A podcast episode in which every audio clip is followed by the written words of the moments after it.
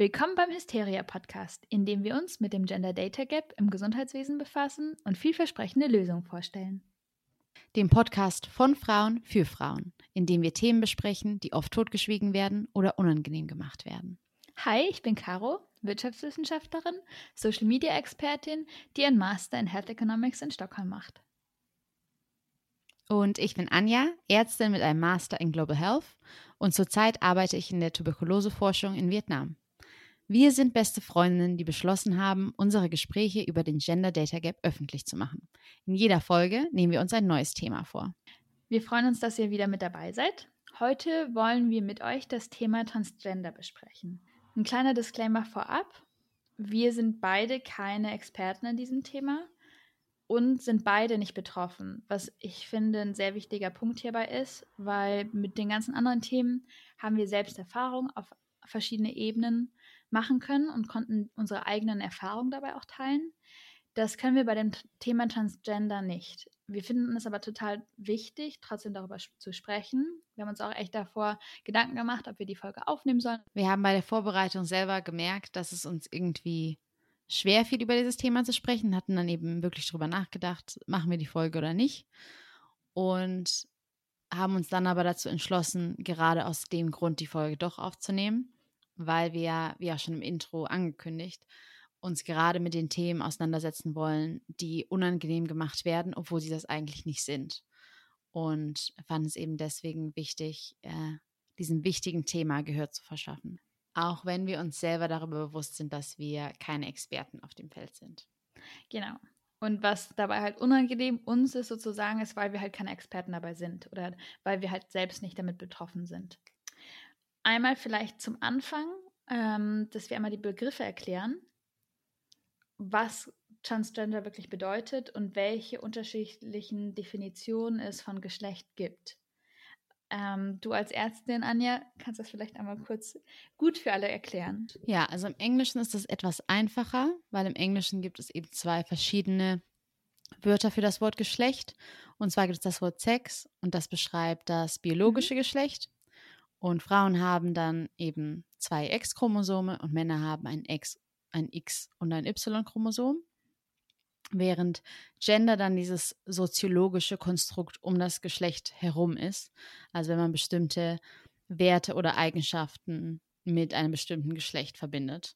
So wie man traditionell vielleicht ähm, Sorgsamkeit ähm, und Wärme vielleicht eher mit dem mit dem weiblichen Geschlecht in Verbindung gebracht hat. Ähm, und Sachen wie Stärke eher mit dem männlichen Geschlecht. Also wie die Gesellschaft oder wie man eben soziologisch über Geschlechter nachdenkt. Und dann gibt es eben die Geschlechtsidentität und dabei geht es eben darum, welchen, welchem Geschlecht fühle ich mich jetzt zugehörig. Und das kann eben einerseits das Geschlecht sein, mit dem man geboren wurde. Und dann, äh, das, nennt, das nennt man dann cis. Äh, also ich zum Beispiel bin cis, ich bin ähm, als Frau geboren und ich fühle mich tatsächlich auch dem Geschlecht äh, zugehörig. Jetzt kann es aber auch sein, dass man eben transgender ist und das bedeutet, dass man sich äh, einem anderen Geschlecht zugehörig fühlt als äh, dem Geschlecht, in dem man geboren wurde. Und was es eben auch noch gibt, ist dass eben, dass das man nicht binär ist und das bedeutet, dass man sich eigentlich keinem der Geschlechter wirklich zugehörig fühlt. Und jetzt kann man sich natürlich überlegen, dass wenn man in einem anderen äh, Geschlecht geboren worden ist, als man sich zugehörig fühlt, dass das mit einem beträchtlichen Leidensdruck auch verbunden ist. Und wenn eben Geschlechtsidentität und das biologische Geschlecht eben nicht übereinstimmen, dann spricht man von der Geschlechtsdysphorie. Ich finde es voll gut, dass du das jetzt einmal beschrieben hast, weil ich glaube, das ist schon alleine manchmal ein Punkt, wo man drüber stolpert, je nach in welchem Kontext man über Geschlecht redet, dass das unterschiedliche Sachen wirklich sein können. Und ich glaube, also zum Beispiel, wie wir groß geworden sind, ich beziehe dich jetzt mal mit ein, dass mir das wirklich nicht bewusst war. Also in der Schule wurde das, glaube ich, fast nie zum Thema oder ich erinnere mich zumindest nicht dran, dass das unterschiedliche Komponenten sein können, sondern dass es einfach immer nur weiblich und männlich gab. Und das halt in diese Boxen gepackt worden ist und nicht angefasst worden ist. Und ich glaube, ja, das, damit fängt es halt schon an. Also zum Beispiel diese psychische Belastung, dass in der Schule oder halt in, wie wir bis jetzt groß geworden sind, diese Punkte nicht auseinandergehalten worden sind. Ja, ich denke, das spiegelt auch meine Erfahrung wieder, dass gerade wenn jemand schwanger ist, dann ist mal die erste Frage, was das Geschlecht ist und es ist dann steht dann sehr im Vordergrund und je nachdem, was eben das Geschlecht ist, wird dann rosa oder blau gekauft und ja, also in meiner Kindergartenzeit oder Schulzeit gab es auch niemand, der das dann in Frage gestellt hat äh, oder das Gefühl hatte, das eben öffentlich besprechbar zu machen. Ja. Ich finde das gerade voll das gute Beispiel, abgesehen jetzt von der Schule, sondern auch vor allem mit diesen Gender Reveal Partys. Ich finde, das ist nochmal extremer sogar geworden durch Social Media, wo das dann so große Feiern geworden sind sogar oder so Special Events, wo das so zelebriert wird, das mit der ganzen Familie oder dem Freundeskreis rauszufinden. Und dabei fängt es ja dann schon an, dass das so in diese Box reingepackt wird und es damit ja auch eigentlich problematisch gemacht wird, wenn das dann anders ist. Oder wenn das hinterfragt wird, weil es dann ja davor schon so klar festgelegt worden ist. Und dass es eben nicht nur um das Geschlecht geht, sondern dass damit auch immer bestimmte äh, Eigenschaften und Aktivitäten auch direkt dann verbunden sind damit. Wobei ja, ich finde, dass abgesehen von diesen Gender Reveal Partys, äh, ich auch mehr sehe, dass Jungs inzwischen eben Kleider tragen dürfen. Und äh, ich glaube, dass es für Mädchen vielleicht generell, naja, es ist sehr verallgemeinernd, aber vielleicht generell ein äh, bisschen einfacher war in dem Sinne von, äh, Mädchen durften immer auch Hosen tragen und ja, äh, Lego spielen. Aber es war eigentlich schlimmer, wenn Jungs Frozen ja. mochten äh, und sich als Prinzessin verkleidet haben. Aber ich sehe das eben inzwischen mehr auch bekannte Persönlichkeiten wie Harry Styles, der dann auch Kleider trägt. Ich finde, das ist voll der gute Punkt, auch bezüglich zum Beispiel Kleidung oder dass es fast in Anführungszeichen dafür schlimmer ist für, für Jungs oder dass das mehr in Frage gestellt wird als jetzt bei ähm, Mädchen. Aber was ich dabei trotzdem wichtig finde, ist zu unterscheiden zwischen halt wirklich, dass man sich einem anderen Geschlecht zugehörig führt und die Normen, die damit einhergehen, was ist weiblich und was ist männlich. Also zum Beispiel, man kann ja cis sein, also sich seinem Geschlecht zugehörig fühlen, was man auch bezüglich Sex ist, aber trotzdem zum Beispiel Kleider tragen wollen. Aber es kann halt auch diese wirkliche Geschlechtsdysphorie, Gott, ich hoffe, ich habe das auch richtig ausgesprochen, aber dass man, also dass das sozusagen zwei verschiedene Paar Schuhe sind. Auf jeden Fall. Gut, dass du das auch nochmal aufbringst, dass es eben, ja, ich denke, dass es für uns alle einfacher ist, wenn wir ein bisschen von diesen Geschlechterrollen weg, wegtreten. Aber du hast natürlich recht, dass es ein Unterschied ist, was äh, Geschlechtsidentität und biologisches Geschlecht, was eben bei Transgender eben dieses Problem ist, dass man sich nicht dem eigenen Geschlecht zugehörig fühlt, dass das äh, nochmal ein anderes Problem ist. Ja. ja. Was auch ein Problem ist, was mit einem riesigen ähm, Leidensdruck eben einhergeht. Äh, es gab da zum Beispiel Studien, dass tatsächlich 80 Prozent der Transgender-Jugend eben schon einmal über Selbstmord nachgedacht haben. Tatsächlich 40 Prozent dann eben auch einen Versuch hinter sich haben. Und wenn man dann generell schaut, äh, die, also die generelle Bevölkerung, dann sieht man eben, dass die Rate an Suizidversuchen tatsächlich 10 Prozent höher ist bei Transgender-Personen. Äh, und wenn man dann auf den vollendeten ähm, Suizid wirklich hinschaut, dann sind es äh, 2 Prozent höhere Chancen. Äh, also wie gesagt, also es kommt ein erheblicher psychologischer Leidensdruck dazu.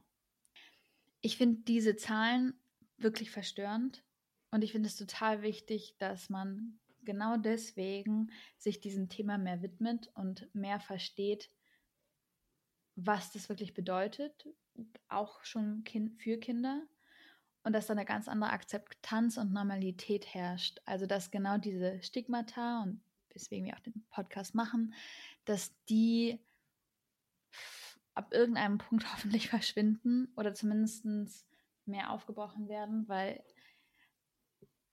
also das sind verstörende Zahlen. Und dementsprechend finde ich, die Zahlen, Zahlen sprechen halt für sich, dass man sich wirklich diesem Thema widmen sollte. Ja, auf jeden Fall. Ich frage mich auch immer, wo, wo man denn diesen Support überhaupt finden soll, also diese Unterstützung finden soll, wenn man nicht das Gefühl hat, dass man sich darüber eben öffentlich äußern kann. Also ich finde, dass Social Media da echt so diesen sicheren Raum auch bieten kann.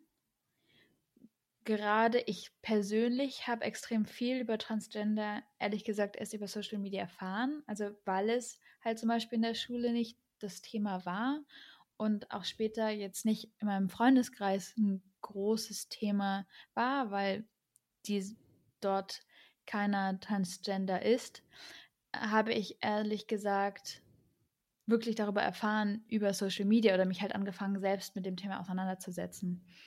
Und es inzwischen auch sehr viele Accounts zum Beispiel dafür gibt von Persönlichkeiten, die transgender sind und auch wirklich sehr gut finde ich, über das Thema informieren und ihre eigene Geschichte erzählen, anderen die Plattform bieten, ihre Geschichten zu erzählen und diese ganzen Themen, ehrlich gesagt, also wirklich erklären und aufdröseln und auch wirklich viel Information oder News ich darüber erfahre, die jetzt ansonsten ich über normale Nachrichten jetzt gar nicht mitbekommen hätte. Von daher finde ich, Social Media kann da wirklich diesen Rahmen bieten und hat auch schon sehr vielen Menschen, glaube ich, den Rahmen geboten, dort so ein, ihre, ihre Community zu finden. Man muss aber auch zum Beispiel sagen, dass es extrem viel Hass auf der anderen Seite geschürt hat. Also extrem viele Menschen erfahren Hass bezüglich Transgender auf ihren Plattformen. Ähm, also es ist so ein bisschen so ein zweischneidiges Schwert ob es jetzt positiv oder negativ ist, aber ich würde trotzdem sagen, dass es diesen positiven Effekt hatte von wo man überhaupt Informationen finden kann oder wo man Zuspruch erfährt. Ja, das ist beim Internet ja irgendwie immer so eine Sache, dass es eben in beide Richtungen geht. Aber du hast schon recht, dass ich glaube, dass eben die Plattform ermöglicht, dass man ähm, Leute findet, die äh, die sich ähnlich fühlen und sich dadurch vielleicht weniger allein fühlt. Und ich fand auch für mich ist es auch immer interessant zu sehen, ja, einfach der ganzen Sache auch eine persönlichere Note zu geben. Ich glaube, es ist voll wichtig, diese persönliche Note auch dabei zu haben, um diese Empathie entstehen lassen zu können, dass man das halt nicht nur in, in Zahlen sieht, sondern auch wirklich die Gesichter und deren Geschichten und Schicksalsschläge gerade beim, beim Erwachsenwerden zu hören und zu verstehen, welche Tragweite manchmal vielleicht auch kleine Handlungen haben können, die aber groß, eine größere Wirkung haben, je nachdem, wie man mit an seinen Mitmenschen halt umgeht. Bei persönlichen Geschichten und deren Schicksalsschläge und wieder oder wie die zum Beispiel groß geworden sind finde ich den Punkt total wichtig, dass man eine Empathie dafür entwickeln kann und das versteht, was welche Konsequenzen manchmal auch kleine Handlungen haben können für seine Mitmenschen, wenn man sich nicht mit diesen Themen auseinandersetzt. Und bei dem Thema finde ich es total wichtig, dass wir auch darüber reden, welche Maßnahmen es gibt. Also welche geschlechtsangleichende Maßnahmen gibt es für Transgender-Personen, um sich seinem Geschlecht angehörig zu fühlen. Also es gibt eine Vielzahl an geschlechtsangleichenden Maßnahmen. Und mhm. vorab möchte ich dazu auch eben sagen, dass es eben, dass eigentlich jeder für sich selber individuell entscheidet, inwiefern er oder sie sich vermännlichen oder verweiblichen möchte. Also es ist nicht so, dass es da ein bestimmtes Programm gibt, sondern jeder kann eben für sich selber entscheiden, was genug ist, um sich dem anderen Geschlecht zugehörig zu fühlen oder das, also oder um sich eben generell besser zu fühlen. Das bedeutet auch äh, nicht, dass man nur Transgender ist, wenn man eben eine dieser, wenn man zum Beispiel eine OP macht, sondern man ist eben Transgender, wenn man sich Transgender fühlt. Aber es gibt eben eine Vielzahl an Maßnahmen, die man ergreifen kann. Und das erste ist die Hormontherapie zum Beispiel. Und das bedeutet, dass wenn man sich vermännlichen möchte, dann kann man eben Testosteron ne nehmen und das äh, hat dann eine Vielzahl an Effekten. Das führt zum einen dazu, dass die Stimmlage abgesenkt wird, dass es zu vermehrter Körperbehaarung kommt, zum Bartwuchs, zur Zunahme der Muskulatur. Äh, die Menstruation setzt eben auch langsam aus Und ähm, die Haut wird eben auch was gröber. Äh, es gibt natürlich auch äh, was an Nebenwirkungen oder, oder Beiwirkungen. Äh, und das ist eben, es kann eben zur Akne kommen oder es ist eben auch späterer Haarausfall möglich. Und genauso wie es eben für die Vermännlicherung äh, Hormone gibt, gibt es eben auch für die Verweiblicherung Hormone. Und äh, da nimmt man eben Östrogene, also das weibliche Geschlechtshormon. Äh, dazu muss man aber meistens auch Antiandrogene nehmen, also die dann den männlichen Hormonen entgegenwirken. Und dann wird eben die Haut weicher, die Brust beginnt sich zu vergrößern, äh, Hoden und Genitalien verkleinern sich. Ja, die Fähigkeit, eine Erektion zu bekommen und äh, eben die Möglichkeit zu ejakulieren nimmt dann eben langsam ab und die Verteilung vom Körperfett verändert sich und die Körperbehaarung geht eben langsam zurück. Mhm. Aber bestimmte Sachen bleiben aber auch, also zum Beispiel der Bartwuchs besteht und die Stimmlage ändert sich nicht. Vielleicht ungewünschter Effekt ist eben, dass die Libido auch ähm, abnehmen kann. Also das sind die Sachen, die man mit äh, Hormonen machen kann. Also schon sehr viel, finde ich. Mhm. Das ist mal interessant zu sehen, was Hormone so alles bewirken können. Ja, es gibt Fall. aber, ja, oder? Ja, ja und dann gibt es auch äh, eine Reihe an Operationen, die durchgeführt werden können. Bei der Maskulinisierung ist es dann eben, dass die Brust zum Beispiel entfernt werden kann, Gebärmutter und Eierstöcke können entfernt werden und man kann äh, selbst einen Penis rekonstruieren aus äh, Hautlappen. Das nennt sich dann eine Phalloplastik. Das finde ich echt cool. Ja, habe ich richtig viel Respekt vor, vor den Ärzten, die sowas durchführen können. Und ähm, auch für eine Feminisierung gibt es eben verschiedene OPs. Man kann ähm, die Stimmbänder operieren, man kann ähm, Brustimplantate einsetzen und auch hier kann man eben eine Vagina konstruieren. Auch super interessant hier, was eben alles möglich ist. Voll. Was vielleicht noch ein wichtiger Punkt zu benennen ist, sind eben die Pubertätsblocker. Was ist das? Also, weil ich von denen hab, von den anderen Sachen hatte ich bis jetzt gehört, aber das habe ich ehrlich gesagt noch nie gehört. Also Pubertätsblocker kann man eben nehmen, um eine Pubertät eben hinauszuzögern zögern und eben die mhm. Entwicklung in ein bestimmtes Geschlecht ja, zu verzögern. Und zwar fühlen sich Transgender-Personen eben oft schon im Kinder- oder im Jugendalter nicht ihrem Geschlecht zuhörig.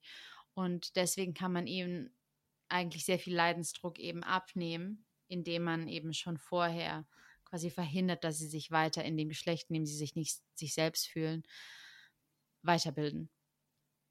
Aber da sind die Meinungen eben sehr stark gespalten in Deutschland, weil mhm. es dazu eben ja, also Fort es gibt natürlich Vorteile und das ist, äh, das hat man auch in Studien gesehen, dass es eben zu einer geringeren Suizidalität im Erwachsenenalter führen kann und eben generell zu einem besseren psychologischen Funktionieren und sozialen Leben.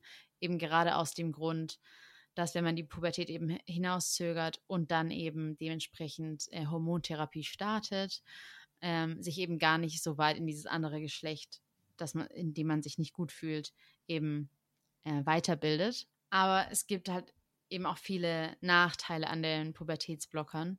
Und ja, in der Literatur wird beschrieben, dass es zu einem der langsameren Wachstum führen kann, zu einer geringeren Körperhöhe, zu einer geringeren Knochendichte. Und da ist es eben super schwierig, diese Abwägung zu treffen, was jetzt wichtiger ist.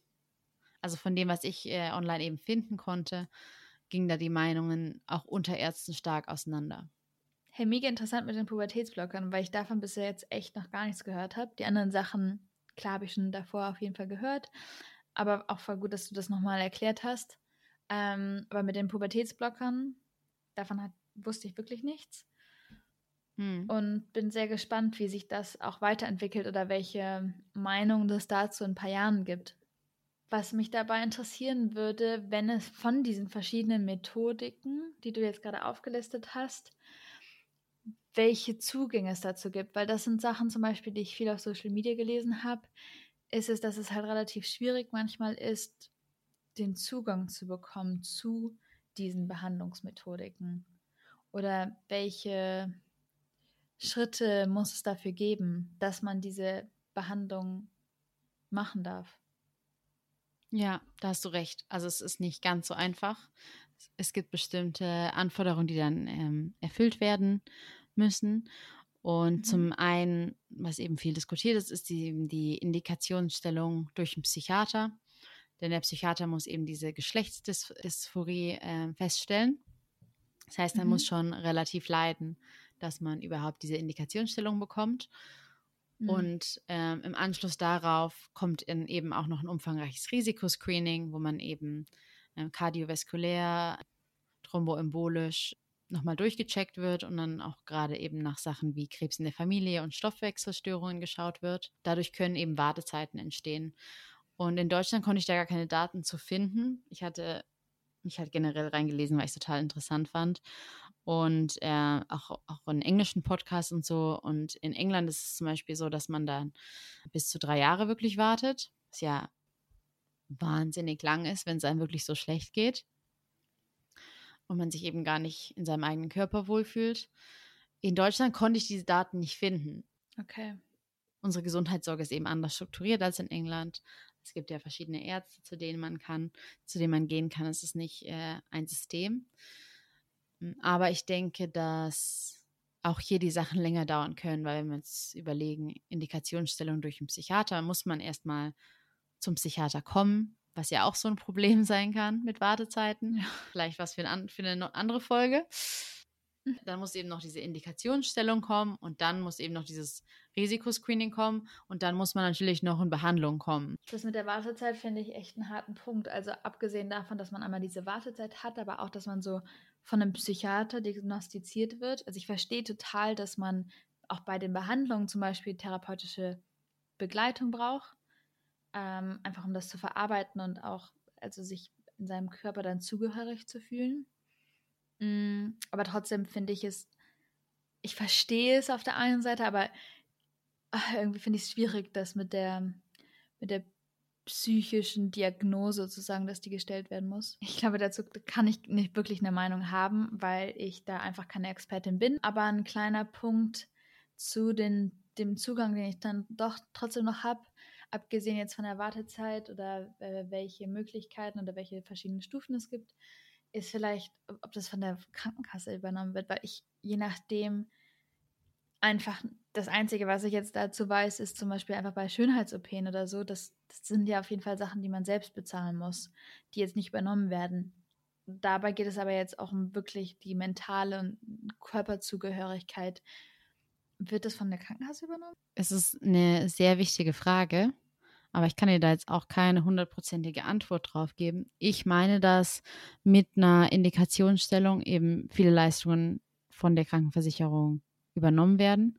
Aber ich denke, okay. dass ja, es wird sicher Lücken geben. Äh, was ich auf jeden Fall gelesen habe, dass es eben auf jeden Fall Lücken gibt in der Kostenübernahme für für, für gewisse Behandlungen, wie zum Beispiel Logopädie und ähm, psychologische Betreuung und solche Sachen. Da mal eine ganz, ganz, ganz blöde Frage jetzt. Aber was ist nochmal Logopädie? Logopädie ist äh, quasi nicht Sprachtherapie, sondern äh, wie man eben Dinge ausspricht. Also okay. Kinder gehen. Ich war zum Beispiel bei der Logopädie als Kind, weil ich immer, weil ich Probleme hatte, das R auszusprechen. Also habe ich zum Beispiel ah. Blunnen gesagt statt Brunnen. Oh, und zum Thema total interessant ist eben, dass ich hatte gerade Logopädie eben auch nachgeguckt äh, zum Thema Transgender.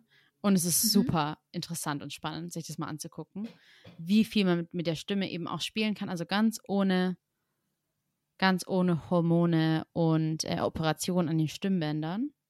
Wie man halt okay. halt einfach durch so Amplituden und wie man, also Tempos und wie man, also ich, ich kann das jetzt auch sehr schlecht erklären, weil ich mich damit wirklich nicht auskenne. Aber ich fand es auf jeden Fall total interessant zu sehen, wie viel man da auch wirklich machen kann mit so ähm, Stimmtraining. Ja. Oh, krass. Also das wusste ich nicht. Das, also klar, ich, ich, dann, ich weiß jetzt wieder, was es ist. Ich, ich bringe es manchmal nur ein bisschen mit verschiedenen Sachen durcheinander. Aber ich wusste nicht, dass man das so trainieren kann, dass man dann also in eine andere Stimmlage kommt. Je nachdem, Doch, musst du mal Videos. Okay. Ja. Musst du mir Videos zu angucken. Könntest jetzt zum Beispiel auch üben, äh, ne, mit Männerstimme zu sprechen. Krass. Okay. Voll interessant. Also hundertprozentig ist es nicht. Ja, ja klar, aber, aber, dass man, dass es, dass es sowas gibt, ist ja schon voll interessant. Total. Ich fand es auch richtig äh, eindruckweckend.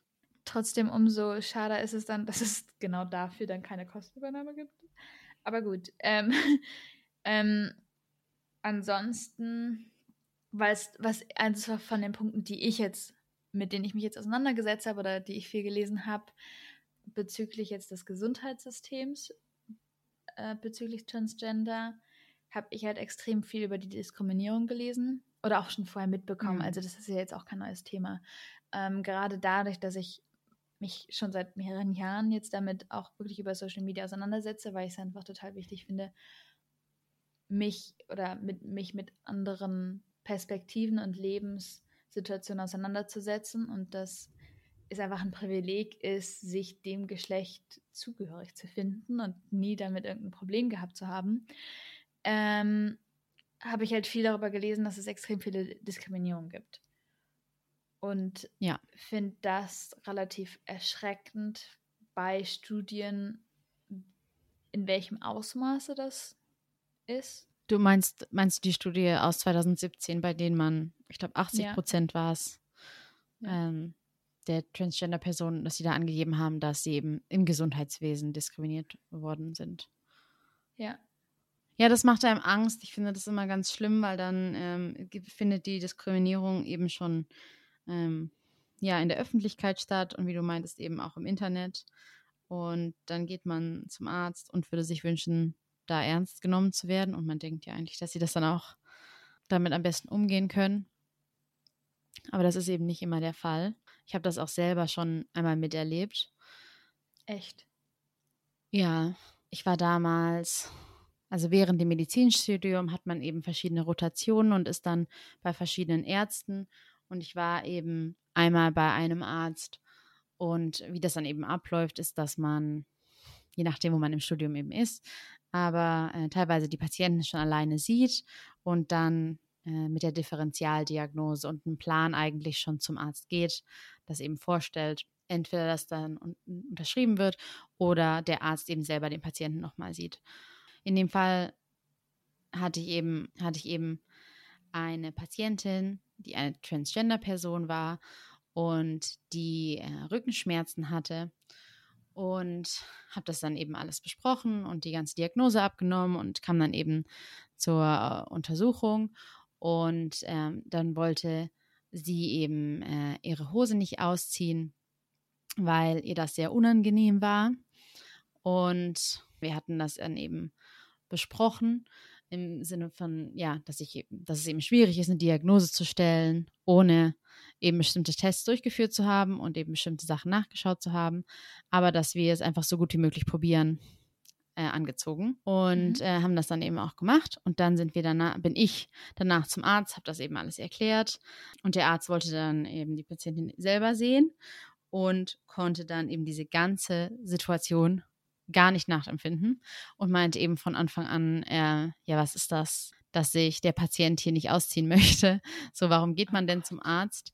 Und er sagte dann wörtlich, man geht ja auch nicht zum Zahnarzt und öffnet seinen Mund nicht. Äh, also es war eine richtig schreckliche Situation und mir hat das extrem leid getan für die Patientin und ich wusste auch nicht, wie ich mit dieser ganzen, ja, wie man damit dann umgeht. Und im Endeffekt ähm, ist es dann auch tatsächlich dabei geblieben, dass äh, die Patientin im Endeffekt äh, sich nicht ausgezogen hat und etwas verstört nach Hause gegangen ist. Ja, es war eine, also ich, es war wirklich eine verstörende Situation und mir hat es leid getan, dass ich in der Situation nicht mehr machen konnte ja, ich hoffe wirklich, dass es, ähm, ich hoffe, ich würde mir wünschen, dass sowas der Einzelfall ist, aber ich kann mir vorstellen, dass sowas eben des Öfteren passiert. Also doch gerade dieses Missgendern. Ich glaube, dass man im Gesundheitswesen eben besonders aufpassen muss, weil eben, es wird eben sehr auch vom biologischen Geschlecht ausgegangen. Aber das, es kann eben für einen Menschen sehr verstörend sein, wenn man sich nicht als dieses Geschlecht fühlt. Und wenn Ärztinnen sich dann wirklich keine äh, Mühe geben oder wenigstens versuchen dazu zu lernen, stelle ich mir sehr, sehr schwierig vor. Und kann mir auch vorstellen, warum, warum man dann als Transgender-Person nicht zum Arzt gehen möchte. Das verstehe ich echt. Also ich finde es echt eine harte Situation, die du beschrieben hast. Und ich kann es mir sehr gut vorstellen, dass das oft, ehrlich gesagt, passiert, wenn man auch damit hm, selbst nicht irgendwie betroffen ist und das nie gelernt hat und dann, ich weiß nicht, wie lange schon Arzt ist, dass man dann dafür Unverständnis hat. Oh Mann, aber umso, umso wichtiger finde ich, dass es halt zum Thema gemacht wird und dass wir halt zum Beispiel auch jetzt darüber reden und für die Zukunft hoffentlich das dann anders gehandhabt wird. Ich glaube auch so allgemein diese kleinen Punkte wie man muss ja, also was ich gehört hatte, waren zum Beispiel Fälle beim, gerade beim Gynäkologen, dass wenn man hm. dann, wenn man zum Beispiel eigentlich sich als Mann fühlt, aber halt als im biologischen Geschlecht eine Frau ist, dass man halt dann trotzdem zum Arzt gehen muss. Also zum Gynäkologen, zu den normalen Check-ups halt auch gehen muss. Und dass da schon alleine dann es zu komischen Situationen kommt, wo man dann halt mit dem anderen oder allgemein in Wartezimmern mit dem anderen oder mit dem anderen Geschlecht angesprochen wird oder wenn der Name noch nicht öffentlich geändert worden ist, dass man dann falsch angesprochen wird oder dann von anderen Patienten komisch angeschaut wird oder man sich dann das erklären muss. Auch überhaupt, wenn man zum Arzt geht. Das sind alles so Kleinigkeiten, die man, glaube ich, relativ einfach ändern könnte, wenn es die Möglichkeiten gäbe und dass da dieses Unverständnis dann aufkommt und dann diese Reaktion kommt, das finde ich halt manchmal schwierig und ich glaube oder da wünsche ich mir einfach für alle, dass man da eine höhere Toleranz entwickeln kann und diese Toleranz, glaube ich, kann man nur halt mit Empathie entwickeln. Weil wenn die Empathie fehlt, kann man sich nicht da reinversetzen und versuchen, es so positiv wie für die andere Person die Situation gestalten zu können. Ähm, und ja, da, da finde ich dann zum Beispiel halt persönliche Geschichten oder wie zum Beispiel diese Story total wichtig zu verstehen, was für kleine Situationen oder für kleine Aussagen wie, wie warum stellen sie sich denn so an, dass man damit halt total viel auslösen kann und alleine diese Punkte, dass dann viele Transgender-Personen da gar nicht erst zum Arzt gehen, weil sie so Sorge davor haben, vor diesen Diskriminierungen, dass diese weitreichenden Folgen, die sind halt extrem problematisch. Also stell dir mal vor, du hast Angst, zum Arzt zu gehen. Es gibt ja auch zum Beispiel Angstpatienten, so wie der Arzt meinte mit dem, mit dem Zahnarzt, dass man den Mund nicht aufmachen will. Genau diese Menschen gibt es. Also wie viele Menschen gibt es, die extreme Angst vor dem Zahnarzt haben. Es gibt Spezialisten dafür, für Angstpatienten, die sich darauf spezialisiert haben, auf Menschen, die Angst haben, den Mund aufzumachen. Also alleine das Beispiel an sich ist ja schon schräg. Von daher, ja, ist es sehr hart, dass diese, diese Geschichten zu hören und umso wichtiger, finde ich, ist es darüber zu reden. Aber mal bei dem Punkt zu bleiben, wie hast du das denn zum Beispiel im Medizinstudieren erlebt? Also gerade wenn man bei Ärzten bleibt, wird es The zum Thema gemacht? Also wenn ich mich richtig erinnere, habe ich das Thema tatsächlich nie behandelt. Ich meine, man hat nicht für alles Zeit, aber es wäre auf jeden Fall ein wichtiger Punkt gewesen, äh, eben gerade von geschlechtsangleichenden Maßnahmen und eben auch gerade einfach kurz zu besprechen, wie gehe ich damit um wenn ich, äh, eine, wenn ich eine Transgender-Person in der Klinik eben vor mir habe, weil, also man muss sich dann auch selber bei der Nase packen. Also es passiert ja schnell, dass man jemanden misgendert, weil man darüber gar nicht so nachdenkt. Äh, weil das für einen selber ja, weil einem das selber nicht passiert und das auch für einen selber nicht so einen großen Impact hat. Aber man muss sich dann eben vorführen, was, also wie das, wie das sich für jemand anfühlen muss und muss sich dann eben überlegen, wie, also wie wichtig das ist dass man jemanden mit dem Geschlecht, als dass er sich fühlt, auch wirklich anspricht. Das muss einem eigentlich nahegebracht werden, weil man das sonst irgendwie nicht verinnerlicht, dass man, dass man da eben echt aufpassen muss. Äh, von daher finde ich, finde ich das auf jeden Fall wichtig. Und ich denke, dass es auch wichtig ist, dass es eben auch einfach Leitfäden gibt, dass äh, man eben weiß, also dass man eben gerade auch den Ärzten die Möglichkeit überhaupt gibt, sich eben immer auf dem aktuellen Forschungsstand zu befinden und eben die richtigen Behandlungsempfehlungen auch weitergeben kann. Äh, und dass wir eben halt, ja, einfach einheitlich gut damit umgehen können. Ich finde das ein wichtiger Punkt. Ich habe das jetzt auch gar nicht darauf bezogen, von dass das Ärzte nicht gelernt haben und dass die Ärzte daran schuld sind, sondern das sind ja diese strukturellen Probleme, die dahinter stecken. Ähm, und da finde ich zum Beispiel halt Leitfäden total wichtig. Es geht ja gar nicht um den einzelnen Arzt, der es vielleicht manchmal auch einfach nicht besser weiß. Also dabei gibt es ja immer den Unterschied zwischen einfach Unwissenheit oder auch wirklich aktiver Diskriminierung. Das sind ja zwei verschiedene Paar Schuhe, aber gerade solche Leitfäden, glaube ich, würden extrem gut dazu helfen, dass es halt diese einheitlichen Strukturen gibt. Ich kann mir auch gut vorstellen, dass viele Ärzte dann dadurch, dass sie das nicht im Studium behandelt haben, unsicher sind, wie sie jetzt damit umgehen sollen und wie sie die, ähm, die Patienten, die vor ihnen dann sind, behandeln sollen. Und da sind, glaube ich, Leitfäden dann einfach gut. Vielleicht dazu was glaubst du denn, was noch so andere Lösungsansätze sein könnten, dass, dass, dass diese strukturellen Probleme sich verändern könnten? Weil das finde ich halt schwierig, wenn man darüber nachdenkt, wie kann man das dann aufbrechen? Ja. Ich denke, dass man auf jeden Fall eben drüber reden muss, was wir jetzt auch gerade machen. Es muss eben mehr Verständnis in die allgemeine Bevölkerung kommen. Das ist halt die Frage, wie man das am besten gestaltet. Ja. Hast du konkrete Ideen? Also natürlich die eine Sache, worüber wir schon geredet haben, sind ja zum Beispiel diese, die, also einfach Schulungen für Ärzte oder dass es halt diese, diese Leitfäden gibt und dass man mehr dieses Verständnis und die Empathie entwickeln kann. Mhm. Und letztendlich finde ich, müssen halt Rollenbilder total hinterfragt werden. Ich meine, das passiert auch schon. Rollenbilder werden hinterfragt und das, das, das zum Beispiel Gender Reveal Partys dabei zum Beispiel problematisch sind, ist, glaube ich, auch inzwischen vielen klar. Aber dass man sich einfach auch selbst hinterfragt und seinen eigenen Normen oder was ein bestimmtes, was männliche oder weibliche Eigenschaften sind. Ich glaube, da sind, habe ich das Gefühl, dass wir beide manchmal so in so einer Bubble sind, wo, wo jeder versucht, mm, den anderen so zu nehmen, wie er will und dass sich auch jeder ausprobieren kann und, und um sich da selbst zu finden. Aber ich glaube, in der breiten Gesellschaft ist es halt noch nicht wirklich angekommen und deswegen müssen diese Punkte halt einfach weiter behandelt werden und dass sich halt jeder damit dann einfach für sich auseinandersetzt und anderen damit dann auch einen Raum schaffen kann und für andere Menschen halt einsteht und dass man halt mehr versteht, oh, das ist vielleicht jetzt unreflektiert oder auf eine Art und Weise diskriminieren, selbst wenn das einem selbst nicht aufgefallen ist vorher. Und dass man letztendlich lernt, anderen zuzuhören, weil wenn man das selbst nicht erfährt, kann man von anderen, glaube ich, einfach viel lernen. Ja, ich finde, da hast du viele wichtige Sachen gesagt.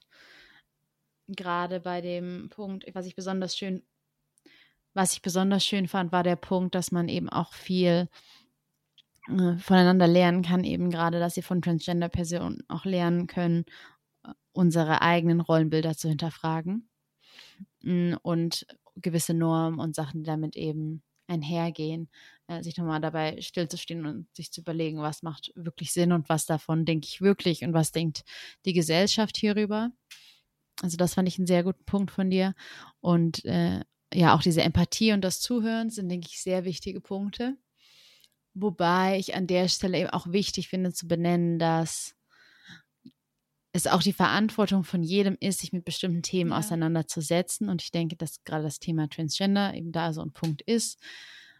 Denn wenn wir, ja, wenn wir diesen ganzen Druck auf die Menschen legen, die sowieso schon an, ganz andere Probleme haben, eben gerade wie dieses nicht, im, nicht gut im eigenen Körper fühlen und, äh, und offene Diskrimin Diskriminierung, wenn, wenn man dann zusätzlich noch die Rolle übernimmt, dass man jedem CIS-Menschen erklären muss, was es bedeutet, Transgender zu sein und äh, wie man mit einer Transgender-Person umzugehen hat, dann macht es das Leben ja noch schwerer. Also ich denke, dass man zuhören ist total wichtig und wenn jemand bereit ist, eben von seinem Leben zu erzählen, von seinen Erfahrungen, dann ist das toll und 100 Prozent, da muss man auf jeden Fall zuhören und möglichst viel von, bei mitnehmen. Aber ich denke auch, dass, dass man sich für sich selber eben auch bestimmte Sachen nachschauen schauen muss und sollte. Und dass man eben auch verstehen sollte, dass nur weil jemand, ähm, also ich denke, das gilt für alle diskriminierten Gruppen. Also wenn jemand wegen etwas diskriminiert wird, dann ist es, finde ich, auch nicht die, unbedingt die Rolle, also ist, sollte es nicht die Rolle der Person sein, äh, diesen ganzen Diskriminierungsprozess auch noch zu erklären. Das ist ja nicht ein voll wichtigen Punkt, den hinzuzufügen, dass keiner dazu verpflichtet ist, auf irgendeine Art und Weise sich erklären zu müssen. Und umso wichtiger ist es halt, dass wenn man in der Position ist, nicht diskriminiert zu sein, für diese Menschen einzustehen und die, die Sichtbarkeit und Präsenz für diese Menschen zu schaffen. Ähm, das fand ich echt interessant. Ich hab, finde, ich habe echt was dazugelernt heute. Auch von, vor allem von dir, Anja, aber auch so allgemein, so einfach von so den eigenen Gedankensprozessen. Ähm, aber wir sind natürlich immer sehr daran interessiert, auch von euch als Zuhörer zu, zu hören, was eure Gedanken dazu sind oder ob ihr noch andere Lösungsansätze dazu habt, die wir dann auf jeden Fall auch zum Beispiel auf unseren Social Media teilen werden, ähm, weil ich das total interessant finde, weil ich meine, das sind jetzt unsere beiden Ideen in unseren beiden Bubbles, aber ich glaube, es gibt noch ganz andere Perspektiven und Ideensansätze, wie man damit umgehen kann und wie man auch anderen Menschen in seinem Umfeld, glaube ich, sehr viel helfen kann. Wir selbst wollen nämlich selber auch weiterhin dazulernen und deswegen freuen wir uns total, wenn ihr uns in dem Prozess helft. Also lasst uns gerne Kommentare da. Ich bin schon gespannt auf unsere nächste Folge und ich hoffe, ihr seid dann auch wieder mit dabei. Und was uns natürlich immer hilft, ist, wenn ihr auch unseren Podcast abonniert und die Glocke anmacht, zumindest bei Spotify weiß ich das, dass ihr dann direkt benachrichtigt werdet, wenn die nächste Folge wieder rauskommt. Bis zum nächsten Mal. Bis zum nächsten Mal. Tschüss.